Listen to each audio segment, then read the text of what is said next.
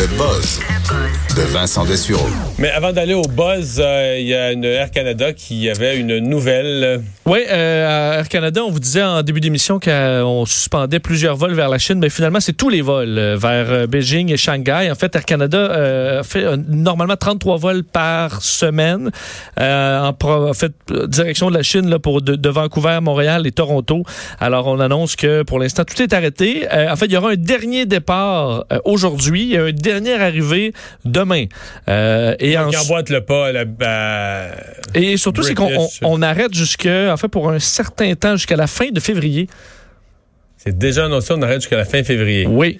Donc, il emboîte le pas British Airways, Lufthansa. Air France, ce midi, là, Air France continuait, disait maintenir ses vols. On est encore là, mais euh, je te dirais qu'il y a beaucoup de compagnies maintenant qui réfléchissent parce que, euh, entre autres, on voyait American Airlines, euh, les vols de Los Angeles vers Shanghai et Beijing jusqu'au, euh, donc vont, vont arrêter jusque même en mois de mars. tu pensé, là, on commence à, à saisir l'ampleur économique, là. Ben oui, parce que KT Pacific, euh, donc la compagnie de Hong Kong aussi, ont réduit là, de façon importante le nombre de vols.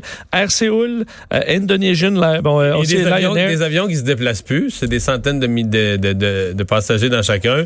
C'est des chambres d'hôtel qui deviennent vides. Il, il a... Et d'un côté comme de l'autre, évidemment, oui, oui. Euh, en particulier. Donc des Chinois qui, viennent, qui ne viennent plus en visite, des gens de l'international qui, qui ne vont plus en, en Chine et qui, effectivement, c'est une plateforme aussi pour plein de pays. Surtout que le, le refroidissement, disons, de, de, de, certaines personnes à se rendre en Chine ben, va s'étendre aussi en Asie, parce que j'en entends, j'ai une amie qui est présentement au Vietnam, ben, s'est fait dire, ben là, tu vas-tu pareil, tu vas-tu pareil? Ben là, c'est pas la Chine. Je comprends qu'il y a quelques cas, mais alors pour plusieurs, c'est carrément l'Asie qui va être à éviter. Alors on voit effectivement beaucoup de d'effets au niveau économique. Et ça s'enchaîne parfaitement ouais. avec le premier sujet de ton buzz, parce que tu nous parles du meilleur siège d'avion qu'on puisse choisir pour éviter d'attraper le virus. Oui, et ça inclut tous les virus, là. Alors, c'est pas nécessairement le virus dont on parle présentement. Il y a des sièges, il y a des endroits dans l'avion où quoi, la qualité de l'air est mieux filtrée. Les, les, les... Non, mais tu vas voir la grande différence. Je m'inquiétais parce qu'un de nos, euh, de, enfin, notre patron arrive de, de, l'Europe et il était très inquiet. Là, là je suis dans le tube, surtout qu'il a été coincé là des heures pour un problème mécanique. Il disait là, je suis dans le... Je, il peut y avoir des virus partout. Je suis pogné dans un tube avec 300 personnes. C'est pas l'idéal. Mais euh, sachez que l'université Emory en Angleterre a fait euh, une étude à savoir quelle place dans l'avion on devait prendre pour avoir le moins de chances d'être contaminé par un virus. Euh, évidemment, comme le coronavirus, comme la grippe saisonnière, saisonnière ou autre. Alors, euh, ils ont fait des modèles informatiques et compagnie pour en arriver à la conclusion que il faut être idéalement pas au milieu de l'avion. Milieu de l'avion, c'est là qu'il y a le plus en fait, tu as le taux le plus élevé de gens qui se promènent. C'est logique. Là. Bon. Et euh, alors, on comprend pas au milieu et au hublot. Alors, premier tiers, dernier tiers, au hublot.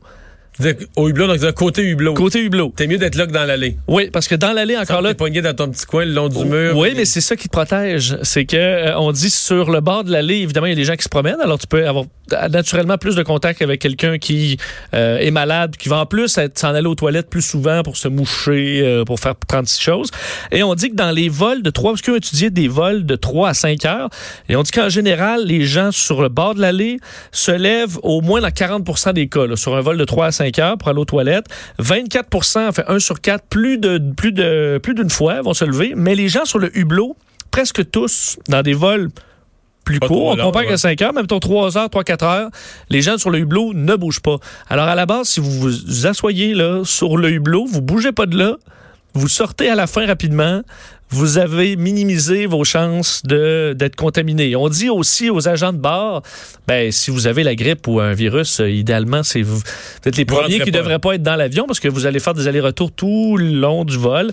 Alors c'est un peu ce qu'on ce qu'on dit, mais qu'à la base le lavage des mains, euh, toutes les, les, techniques de base devraient techniquement vous protéger. Alors c'est pas, euh, ça veut pas dire que tout le monde attrape la grippe et que vous allez être protégé ou que vous allez être en danger sur le bord de l'allée. Mais si vous voulez maximiser vos chances sachez-le, hublot, premier tiers ou dernier, dernier tiers, tiers, de l'avion. Et parce que là, il faut vous sacrifier votre mari ou vos enfants, là, parce que um, toute la famille ne peut pas être au hublot, généralement. Ouais.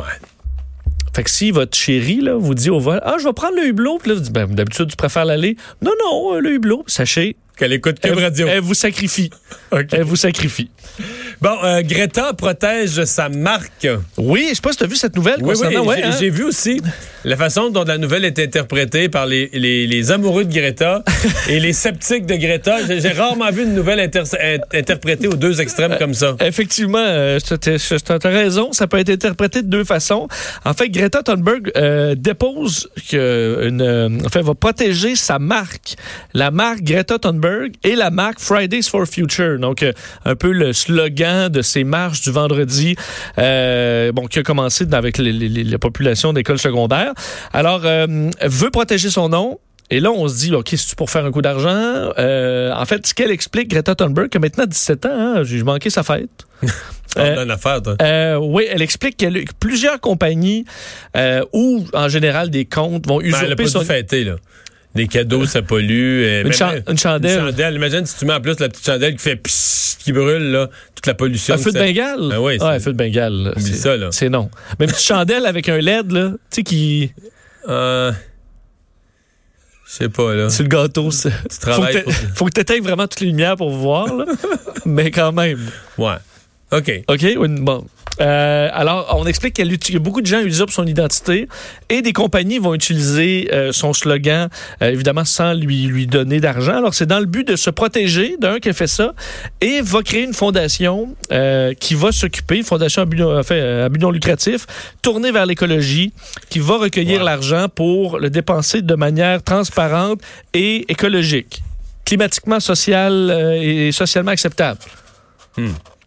Mais par contre, dès que tu parles de, de, de parce que tu parles de grosses, grosses affaires, de protéger la marque, donc de vendre des produits dérivés dans une fondation, regarde les Clinton, regarde, je veux dire, on s'entend que parce qu'il y a vraiment l'hypothèse qu'il y a une machine Greta Thunberg, que c'est trop beau, c'est trop beau et trop gros pour juste une petite fille. Euh, tu sais, quand Facebook a, a- a eu une faille, quand il y a eu une, une faute dans Facebook, où on a vu qu'il y a des gens qui alimentaient son compte. Tu sais, l'idée qu'il y a une machine derrière elle est très implantée. Et donc, l'idée que dans cette machine-là, ben là, son père va se prendre un... Tu sais, dans la fondation, là, son père va dire, ben c'est moi, je travaille à temps plein à cette heure pour... euh, cette cause est devenue plus grande que nous, là, je travaille à temps plein pour la fondation. Oui, ça fait partie de les fondations se font ça, là, des, Ben, un salaire pour euh, le- Comme un salaire... le CA, euh, 300-400 000 US par an. Ben oui, non? parce qu'il a besoin de voyager. puis- Ben oui, ben oui, c'est c'est gros emplois. Puis euh, Greta aussi. C'est dépenses. Non? Tu penses, mais les voiliers, Ouais, sa mère, sa mère doit jouer un rôle dedans, non? Sa On mère la- doit collaborer un on peu. la voit moins. Mais elle explique, écoute, ce sera. sauf que là, t'as as raison, le problème, c'est qu'on dit la, la fondation aura pour but de promouvoir la préservation écologique, Ah, ça, y a pas de doute. sauf que ça peut. Dans ce cas-là, euh, qu'elle voyage partout à travers le monde, c'est ça fait partie de ça. Ben oui, ben oui. Et tous ceux qui l'aident, tous ceux qui rédigent ses messages, qui l'encadrent, qui l'appuient, qui la soutiennent. Parce qu'on est dans la promotion, alors pas dans donner, par exemple, à la recherche. là. Non, non, non, c'est ça. Oui, on est dans la, la défense de, de cause, là. Oui. La défense de cause, c'est quoi? C'est de parler publiquement, c'est de voyager, c'est de porter le message. Alors, on verra. On verra où, euh, où, aura- où il ira, où il ira cet argent, mais du moins, alors, vous pourrez pas. Coke pourra pas le faire, le faire le Coke Greta Thunberg. là. OK. Euh, le crédit des aides versus celui des milléniaux. Oui, j'ai trouvé intéressant ces chiffres dévoilés euh, aujourd'hui par euh, le- une, fait, une compagnie qu'on connaît bien, TransUnion, donc compagnie de crédit, auprès des, des jeunes, en fait, milléniaux et les aides. OK, alors les 18-24 ans, Ça, c'est les aides. les aides, euh, évidemment qui sont majoritaires, alors peuvent avoir une carte de crédit. C'est pour ça qu'on prend 18 à 24 ans. Et les, les milléniaux qui... euh, ben, qui 25 étaient- à 35 ans. c'est ça, qui était avant eux. Mais ils ont décidé de comparer les aides, donc 18 à 24 ans aujourd'hui, avec les milléniaux lorsqu'ils avaient 18 à 24 ans. Oh, Alors, il y a à peu près 10 ans. Pour voir l'utilisation du crédit en général. Est-ce que les jeunes d'aujourd'hui, les aides sont plus prudents, euh, empruntent moins, euh, moins de carte de crédit. moins de carte de crédit? Et le résultat est quand même intéressant. D'un, c'est qu'on se rend compte que euh, à l'époque des milléniaux, la, la dette la plus importante, c'était la dette étudi- c'était la dette étudiante qui a viré de bord. Et maintenant, c'est euh, les, les aides ont moins de dettes de étudiantes, Ah ouais? mais plus de cartes de crédit. OK? Euh, et pour les prêts auto également, les prêts auto, les aides en ont davantage que les milléniaux euh, à l'époque. Les, aides- les aides n'ont pas d'auto, sont contre l'auto? Écoute, Changement climatique, il n'y a pas tant de... ben, ça peut être une, une voiture électrique, ça coûte cher. ça te prend un bon prêt. T'as donc bien Hein, raison. ça te prend- Dans le temps, j'avais un vieux, raisonnable, Vincent. moi, j'avais un vieux bazou payé cash, là, mon premier char. Oui, Ben, mais ça brûlait, ça brûlait une canne d'huile, ça, là, à chaque deux pleins. ma mère me donnait sa vieille cavalier, mais là, maintenant, tu, tu, peux pas faire ça. Donner Mais ton vieux bazou à ton enfant, ça boucane. C'est, percé de partout, hein, l'échappement. Alors, faut, ça prend un véhicule électrique neuf, mais là, c'est, peut pas se transmettre là, de papa à maman. Eh, Alors, ça bien, coûte plus cher. C'est, peut-être pour ça. Et euh, l'utilisation des cartes de crédit est, est plus élevée. Est-ce que la bonne nouvelle, c'est que les aides, euh, vous utilisez des cartes de crédit, mais vous avez un bon crédit en général, meilleur que celui des milléniaux.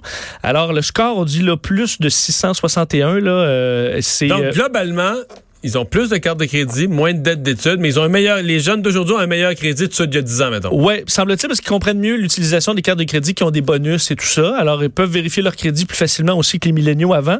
Parce que la moitié des aides ont une haute cote de crédit, alors qu'à l'époque, c'était moins de 40% des milléniaux. Alors, vous êtes meilleur à ça. Et la statistique la plus impressionnante pour moi, c'est qu'on dit que les milléniaux, euh, les aides aux États-Unis, 50% ont des cartes de crédit. Mais au Canada, c'est 99 Mais voyons. Une- 18, 99 des 18 à 24 ans de carte de crédit. C'est ce que TransUnion dit. Hong Kong suit à quat- à 91% Oh, quand même. OK? Avec les États-Unis, 50% Colombie, 32 l'Inde est à 11% l'Afrique du Sud à 5% et la, la dette médiane, 606 Alors, si vous avez à peu près 600 sur votre carte de crédit en 18 et 24 ans, vous êtes dans la moyenne. Ne pas inquiéter personne.